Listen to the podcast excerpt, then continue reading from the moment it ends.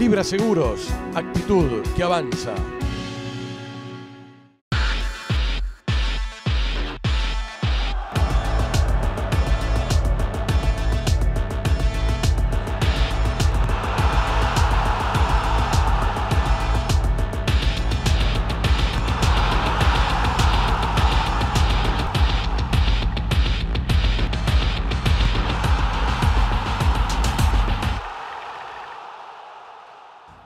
¿Qué tal amigos? ¿Cómo les va? Qué alegría, qué placer volver a saludarlos. Acá estamos preparados en un lugar extraordinario de la ciudad de Buenos Aires para un nuevo envío de Perfil Bulos. Queremos agradecerles a todos ustedes por estar del otro lado, porque nos acompañan y sobre todo a las empresas, a los anunciantes que hacen posible este programa, como nuestra gente amiga de Libra.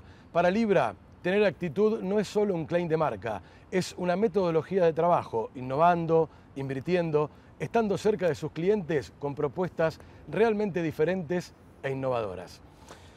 Estamos por arrancar una entrevista que deseábamos hacer profundamente, el equipo de producción y quien les habla, y nos recibe, como les dije, en algún lugar de Buenos Aires, ni más ni menos que, un ícono, que un referente histórico de la selección argentina, Claudio Paul Canigia. Hola Claudio, ¿cómo estás? Hola Fede, ¿cómo estás? Bien, bien. Bueno, gracias por recibirnos. al contrario. De alguna manera este, este es, un, lugar. es un gusto, un gusto, un placer, Fede.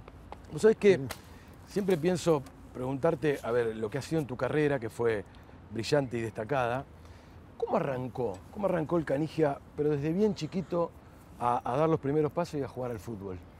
Arranqué en Henderson, donde vivía, donde vivía hasta los 15 años. Ajá. ¿A qué edad? A los 5 o 6 años ya jugaba al fútbol. ¿En el pueblo? Sí, en el pueblo. Ajá.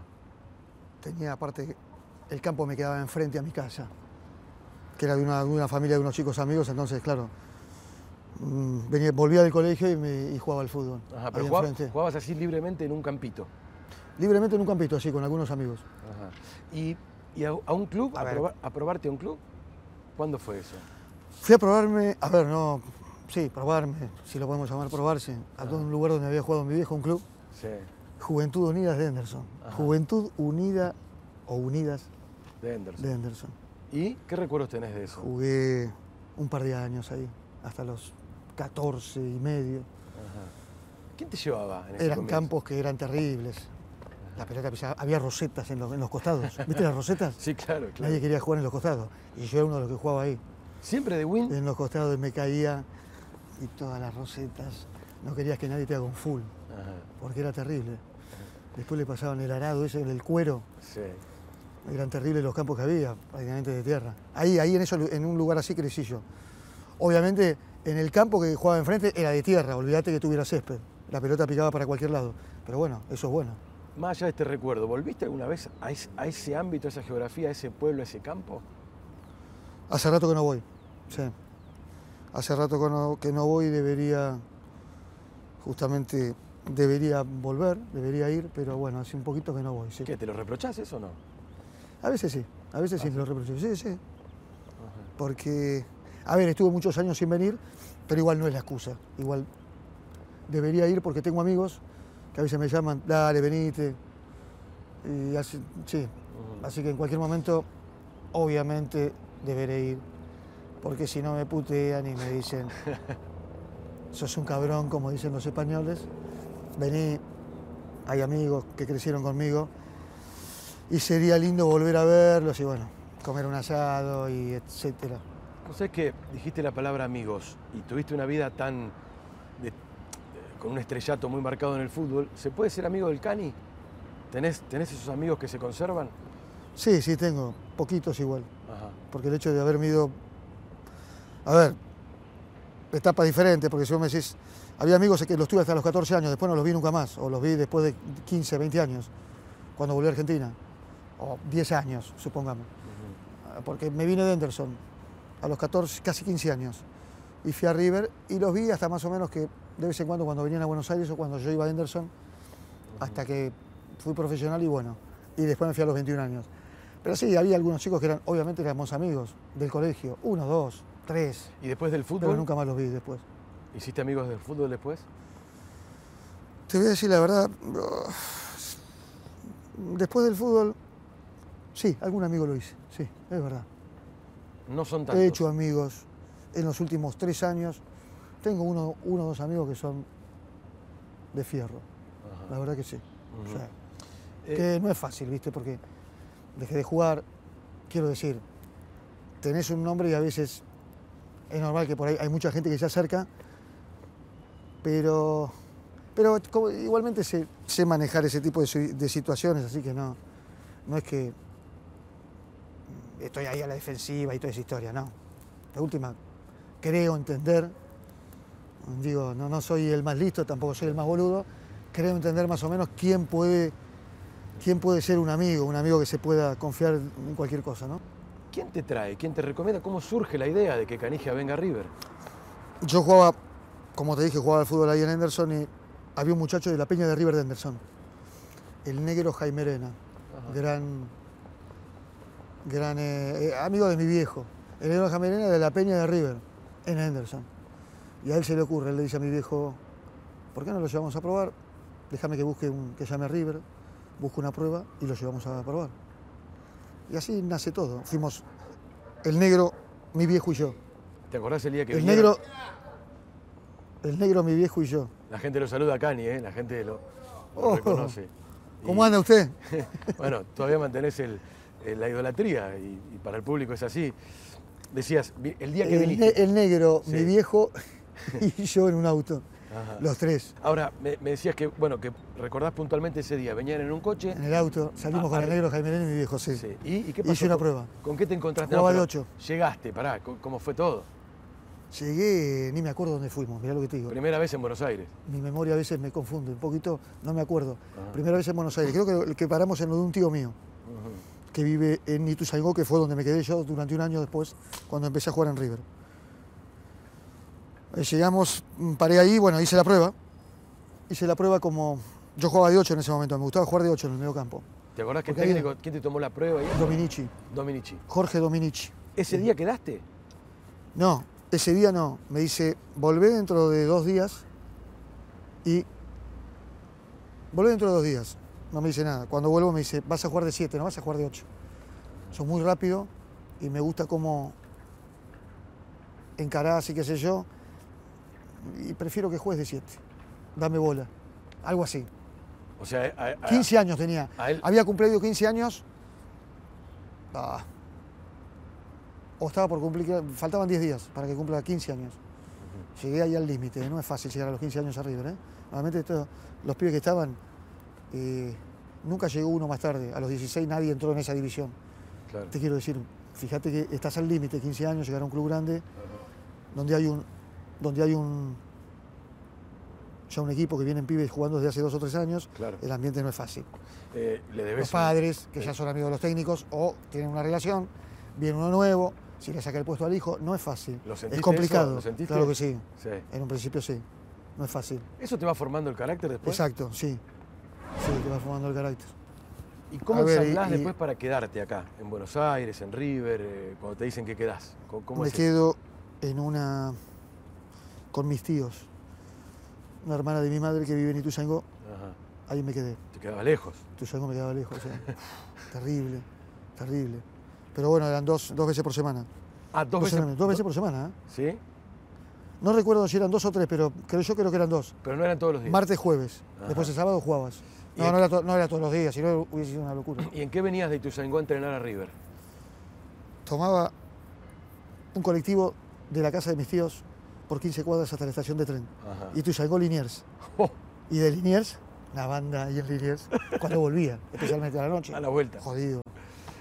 ¿Y de Liniers a River? De Liniers a River en el 42, creo. Pa, Creo que el 42 que te, te dejaban River. Ajá. Sí, el 42. Con un bolsito. Con un bolsito, sí. Salía del colegio y me iba a River. Vos eras de, de los, de Después los- llegaba a las 9 de la noche, obvio. Claro, O claro. 9 y media. ¿Eras de los aplicados así obsesivos por el entrenamiento o no, eras un pibe tranqui? Eh, no, me gustaba entrenar, Sí. me gustaba. Yo inicié, hice mucho atletismo yo, Ah, cuando sí. era pibe. Me gusta el atletismo. Antes me de gustaba Buenos mucho. Aires.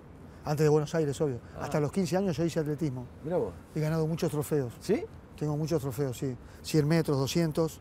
salto en largo, hacía, me gustaba mucho. De ahí la... Esas la- tres especiales. A veces hacía 400 metros, a veces 800. De ahí la velocidad Sí, tuya, entonces. sí. Sí. No, no, la velocidad ya la tenía desde chico. Innata. Innata, obvio. Y por eso me gustaba el atletismo. Porque era tan rápido que alguna vez alguno me habrá dicho, ahora no me acuerdo, en algunos eventos de- deportivos de atletismo, al final me prendí, me enganché. Ahora no me acuerdo si alguien me lo dijo, pero me gustaba competir. ¿Cómo se da, Claudio, después, bueno, todo tu desarrollo en River, en las inferiores hasta debutar en primera? Hasta el 85, ¿no? Que debutás. ¿Cómo se, sí, en el 85? Ajá. Eh, llego en el 82 a River. Llego en el 82. Eh, nada, jugué. Hiciste rápido inferiores, digamos, y- Hice rápido inferiores y Claro. enseguida pasé a tercera a los 17 años. Claro. O 17 algo.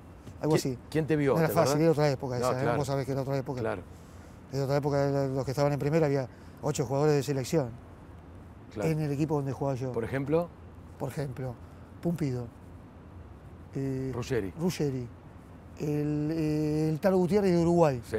Eh, Gallego, que El Tolo. eh, el Tolo era de la selección, el Negro Enrique después, el Flaco Francescoli, Alzamendi, Pa. Da Silva, el uruguayo, el Beto Alonso también estaba, que iba y venía. ¿Y Eh, o sea, era la última época de él, quiero decir, no jugaba todo el tiempo. Claro. Era la última época del Beto. ¿Vos y Troglio suben juntos? Eh, no, Pedro sube un poquito antes, más, es más grande que yo. Pero lo conocías de inferiores. Lo conocía de inferiores, sí. Aparte que él vive en Ituzaingó, entonces íbamos juntos, a Ajá. veces. Claro. Sí, Sin sí. hablar en esa época, no era que no, no nos dábamos bola, él era más grande que yo, pero él tomaba el mismo, iba en el, el mismo, el mismo trayecto lo hacía él, hasta Ituzaingó. Y después hiciste una relación con Y él. después hice una relación cuando empezamos a jugar en primero. Solamente cuando empezamos a jugar en primero. Pero bueno, él es mm, dos años más que yo. Es 65, Pedro. Y nada, eh, empecé a jugar en tercera. Cuando estaba en sexta o en quinta, no me acuerdo. eh, empecé a jugar en tercera. Que estaba el Nano Arián, que había llegado con el Bambino Beira a, la, Claro. a la primera. Pero al mismo tiempo estaba el Narigón Bilardo, que venía a entrenar, yo tendría 17 años y medio más o menos, sí. Venía a entrenar a- con la selección que gana el Mundial del 86. Venía a entrenar con esa selección a la cancha River. Después de los campeones del 86 vos te incorporás. Yo me incorporo enseguida. El primer partido que juega la selección argentina, Después, después de haber ganado el Mundial del 86, yo lo jugué en Suiza con Italia, que perdimos. Ajá. Ese fue el primer viaje mío con la selección mayor.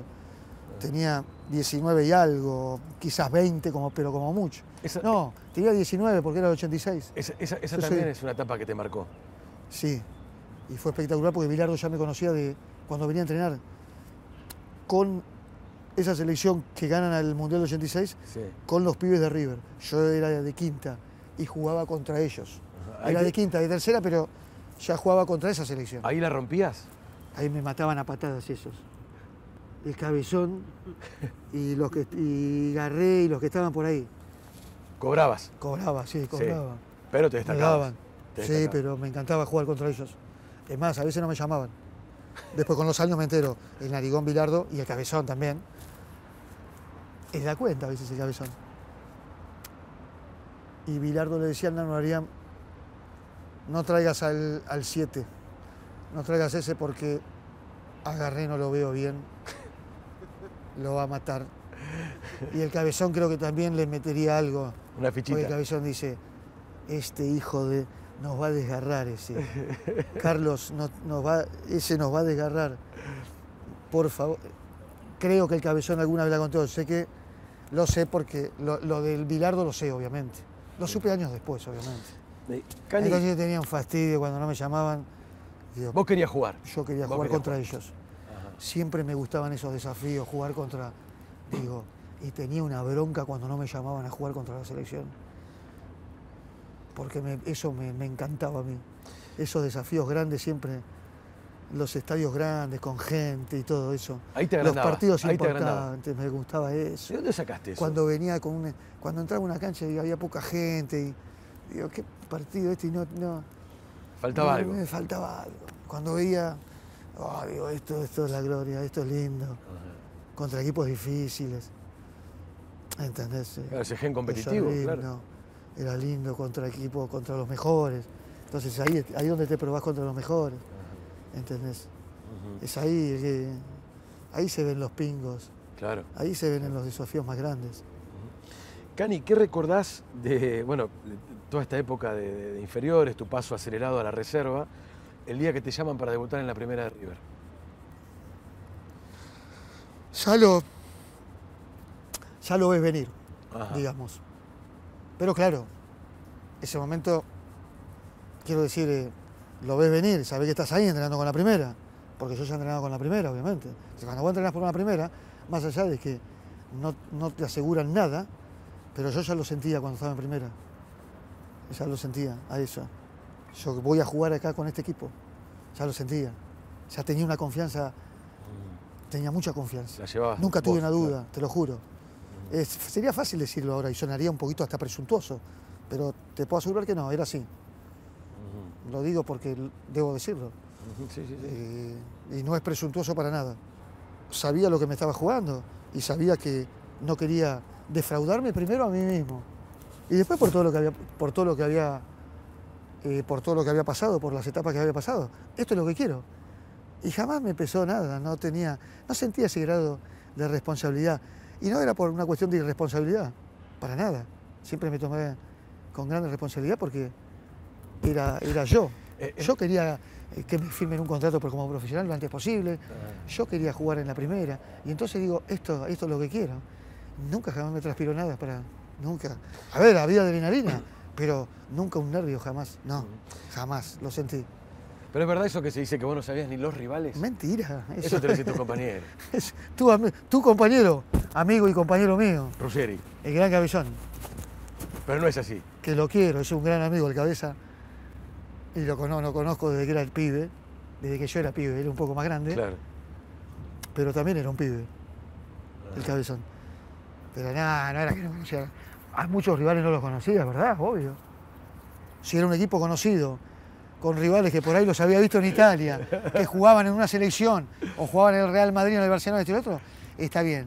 Si jugaban en un equipo que por ahí nunca lo había visto, no sabía si jugaban para un equipo africano, como por ejemplo Camerún el primer partido, o Rumania el segundo, no, el tercero, o Rusia, ni, ni sabía quién era el 3, el 6, no sabía. Eh, es eh, verdad eso. Eso sí es verdad. No sabía. No quería saberlo ni siquiera. A lo mejor un poco. no eres el obsesivo del fútbol y los rivales y los. No, a mí estar todo el día mirando fútbol. El fútbol me encanta, fue siempre mi pasión y no, no voy a decir jamás, porque he escuchado a algunos jugadores. Eh, no, bueno, no, el fútbol era, no. A mí, para mí, el fútbol es lo máximo y me encanta. Es más, ojalá jugaría ahora. ¿Sí? Digo, la puta madre, ¿cómo me gustaría jugar? Porque, porque veo un cantante, veo un, actor, digo, pueden seguir hasta los 60 años, 70, están arriba en el escenario. ¿Y digo, qué mierda esto de ser atleta. A una edad, ya a los 32 ya sos viejo, el veterano, jugador de fútbol, y te da un fastidio. Y entonces vos decís, puta madre, me gustaría jugar siempre al fútbol, porque esa adrenalina después no la tenés nunca más. Y es así, pero bueno, todo, todo se termina. Estoy bien ahora, hice lo que tenía que hacer, me gustó, fue, fue impresionante. Nunca pensé que iba a lograr lo que, eh, que iba a jugar a, varios mundiales de fútbol. ¿Quién lo piensa? ¿Quién alguna vez puede pensar eso? El que lo dice es un mentiroso cuando era chico. Nadie piensa eso. Pero, y las cosas se van dando. Y después ya lo tomas en forma natural, pero quiero decir, eh, me encanta el fútbol. Pero no era un tipo obsesivo de andar mirando partidos de fútbol, esto y lo otro. A eso voy. Pero. Y un poco. Un pequeño grado de inconsciencia y un pequeño grado de decir, está bien, yo no quiero saber tanto del rival, no quiero tanta información, no necesito tanta. ¿Por qué? Lo justo, quiero decir, lo justo. Pero tampoco, tampoco está la historia de Pedrito Troglio, ahí nace la historia de Pedro. No sé si la habrás escuchado alguna vez. A ver, no, no, pero contá la voz. la historia de Pedrito. Eh, un día estábamos jugando para. Pero la historia sigue después, no la del, la del PlayStation esta, no de la PlayStation era Nintendo porque no existía el PlayStation. Esa, ya es del Mundial. Sí, esa ya la sabes igual. Jugando detrás Bilardo. Sí. Eh, bueno, el resto, en, la reunión del día siguiente, Bilardo dice, no puede ser, dentro de una habitación. Canigitrolio jugando a ver si la meten en un agujero, si la sacan, si la meten. Eh, adelante de todos los jugadores. ¿Entendés? En una reunión donde era la sala de reuniones donde Bilardo daba las charlas y donde había un televisor y por ahí hacía ver 15, 20 minutos del próximo rival, hacía ver un poquito.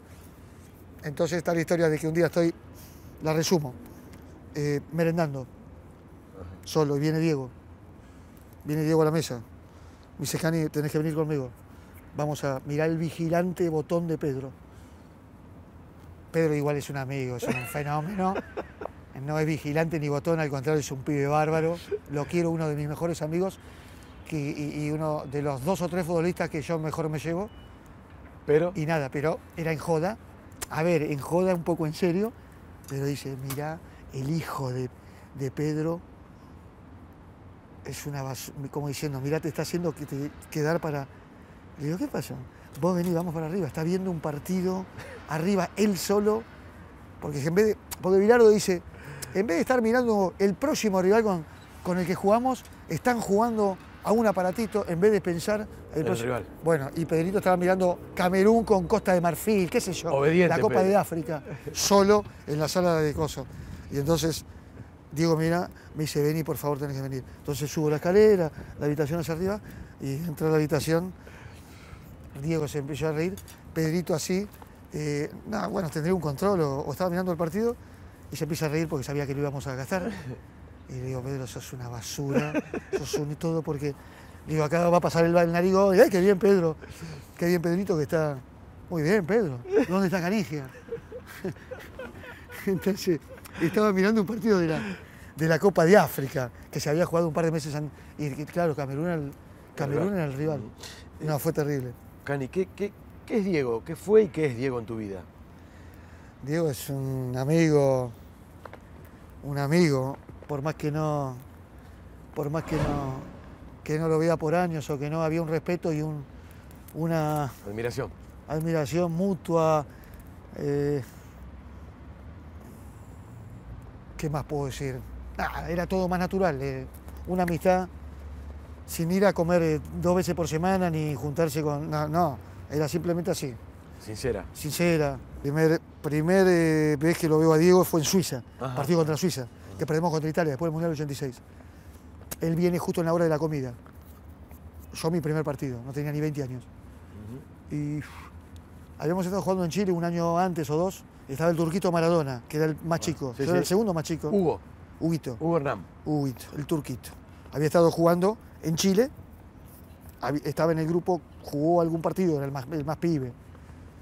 Y, y, entonces había buena onda con el turquito, siempre, venía a la habitación, y entonces cuando lo veo me dice, de vos ya hace mucho, mi hermano me habló mucho de vos. Y nada, bueno, esas fueron las primeras palabras. Pero no importa, contigo hubo siempre una... Y después adentro de la cancha salía todo natural. ¿Sí? Había... Química. Había química. Viste, cuando tenés química, simplemente la tenés. Obviamente que hablábamos, claro. Ese gesto que, acabas de hacer. Claro, pero hablábamos adentro de la cancha. a Nigeria ese gesto, Diego. Claro. ¿No? Sí, a los gritos, sí a los gritos yo, porque digo, no me estás viendo, no me estás viendo, como diciendo, no me estás viendo, pues yo veo al tipo que se va.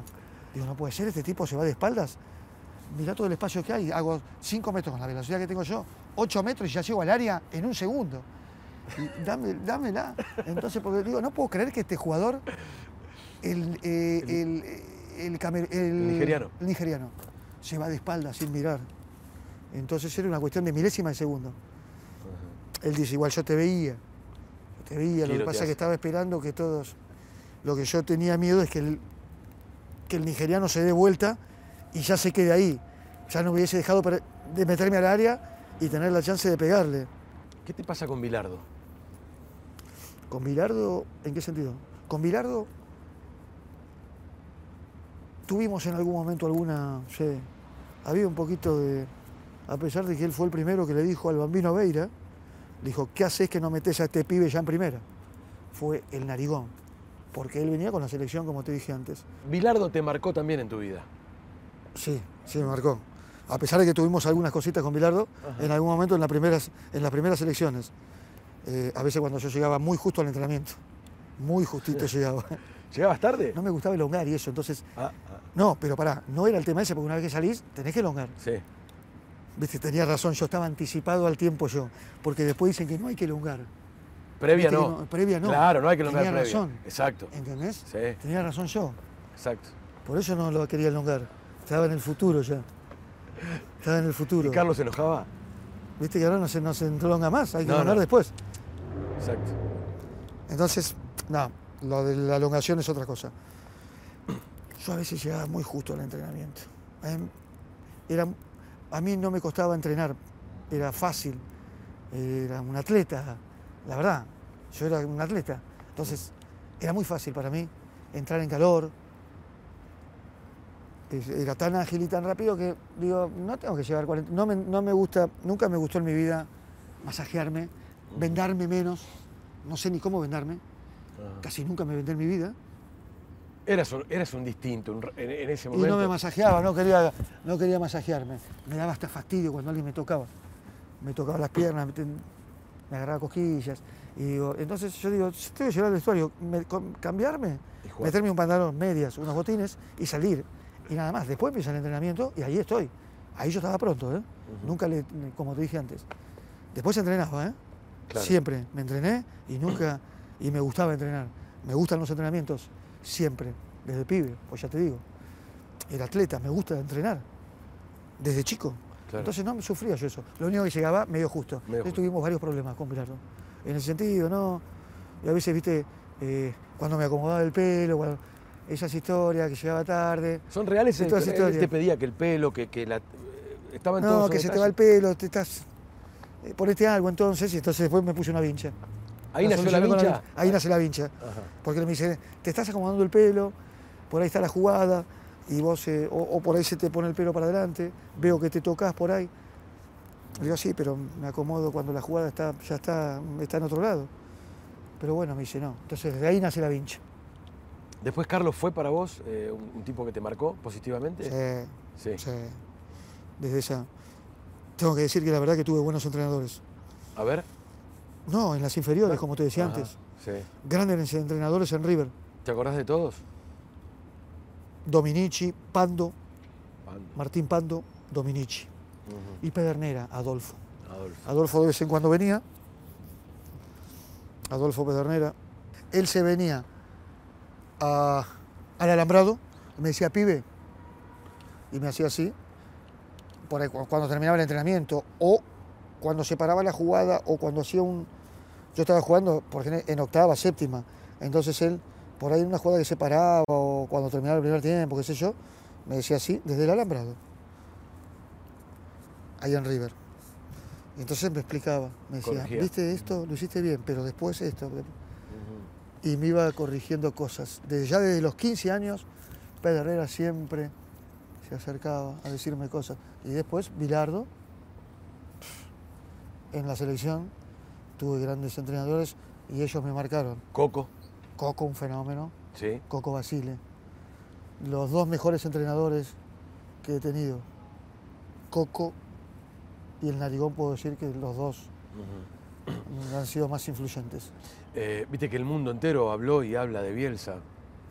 ¿Vos te dejarías hacer un gol por una situación de fair play, digamos, por llamarlo de alguna manera? No. no. No. No, no. Directamente no. A ver, no, no se trata de trampas. A ver, yo no sé, pero debería ser una situación demasiado escandalosa y dramática. Y no creo que tan... A ver, ha pasado a veces que... Yo he visto en Italia, a ver, había que empatar porque faltaban dos fechas. Ah. Nosotros estábamos salvados. El otro equipo por ahí necesitaba un puntito. ¿Y qué te pensás que no? ¿Qué te pensás que no se dejaban eh, si un día me reputearon a mí en Italia? Yo no sabía nada, que habían nada- era un empate, faltaban dos partidos. Vos ibas al frente. Yo iba al frente y hice el gol, el segundo gol. Y me reputean. Entonces mi equipo después tuvo que dejarse empatar. Claro. Pero bueno, eso es otra cosa. Eso es otra cosa. Faltaban dos fechas. Claro. Esto pasa. Pero vos lo de Bielsa decís no.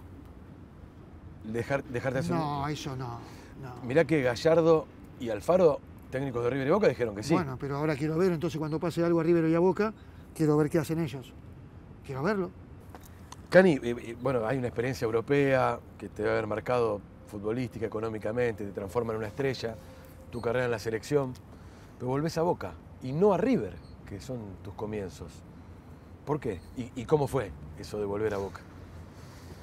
Porque se, dieron, eh, se dio una situación que volvíamos con Diego, Bilardo yo sabía que venía, no que iba a venir pronto, en un corto plazo, no sabía si medio año o un año, ya sabía, y entonces bueno, fue un poco juntarse de nuevo, y qué mejor que Boca, Boca Juniors. ¿Quién, ¿Quién, te trae? ¿Quién te llama para jugué en los dos clubes más grandes de la Argentina, y entonces fue espectacular. Uno en mis comienzos y fue impresionante porque, porque me marcó en una época importante para un jugador cuando crece, ¿no? Ahí te marca de, querer ir a ganar cualquier partido. Porque yo me acuerdo lo de River, a mí me marcó con esos jugadores que crecí. Había ocho de selección, más Gallego, el Beto Alonso. Quiero decir, esos jugadores, más la selección, más todo. Cuando yo fui a Italia y jugaba con el Milan, yo quería ganarle al Milan. y yo jugaba por ahí en el Verona y me decían, bueno, y yo decía, no, hay que... Y, yo veía que no, no es tan fácil, porque los jugadores del Verona, muchos, y no, jugás contra el Milan. Y claro que sabes que es un mejor equipo, estaban los mejores jugadores, ¿no? Hay jugadores claro. gastan. Y bueno, pero eso me sirvió para después en la, en la competencia con los mejores equipos, aunque te sientas un poquito inferior. Como con Brasil en el primer tiempo, por ejemplo, que éramos inferiores, obviamente. Pero no importa, está el carácter ganador de un equipo y la personalidad de los jugadores. Y voy a decir, bueno, estamos 0 a 0. Hay que ver. Todavía no nos, han hecho, no, nos, no nos han hecho un gol. Eso te marcó River en tu comienzo. ¿Y Boca? ¿Cuál te marcó más de los dos? Porque Boca es el final. No, los dos me marcaron. Ya te digo, este me marcó espectacular para toda mi carrera. Te digo la verdad, como marcarme, me, marcó más River. Ajá. Tengo que decirlo. Porque es la verdad, porque es mi comienzo por los entrenadores que tuve y porque de ahí me fui a Italia a los 21 años. Y vos sabés que es como un chico cuando lo educás, ¿no? No se olvida más. Tenés un hijo, lo educaste. Y después se te fue. Pero vos le diste la educación a los, a, los 5, a los 10, a los 15, y después se va. Y fue la educación que le diste, ¿no? Por ejemplo. Esto es lo mismo como jugador de fútbol. Después ya había jugado 7, 8 años, ya jugaba en la selección, ya había jugado dos mundiales. Cuando voy a Boca, tengo mucha más experiencia. Entonces, como me marcó como jugador, si tengo que decir, el comienzo. Siempre voy a decir el comienzo, porque es el ejemplo que te di recién. Luego es otra etapa diferente que fue espectacular. Por todo lo que se armó alrededor y bueno. El piquito recordado con Diego. Sí, también eso. Sí, bueno, también, sí, quedó. Quedó en los libros de, de la provocación, algo así, por decirlo. Bueno, este momento del programa lo presentan nuestros amigos de Libra Seguros. Libra Seguros presenta el momento actitud del programa.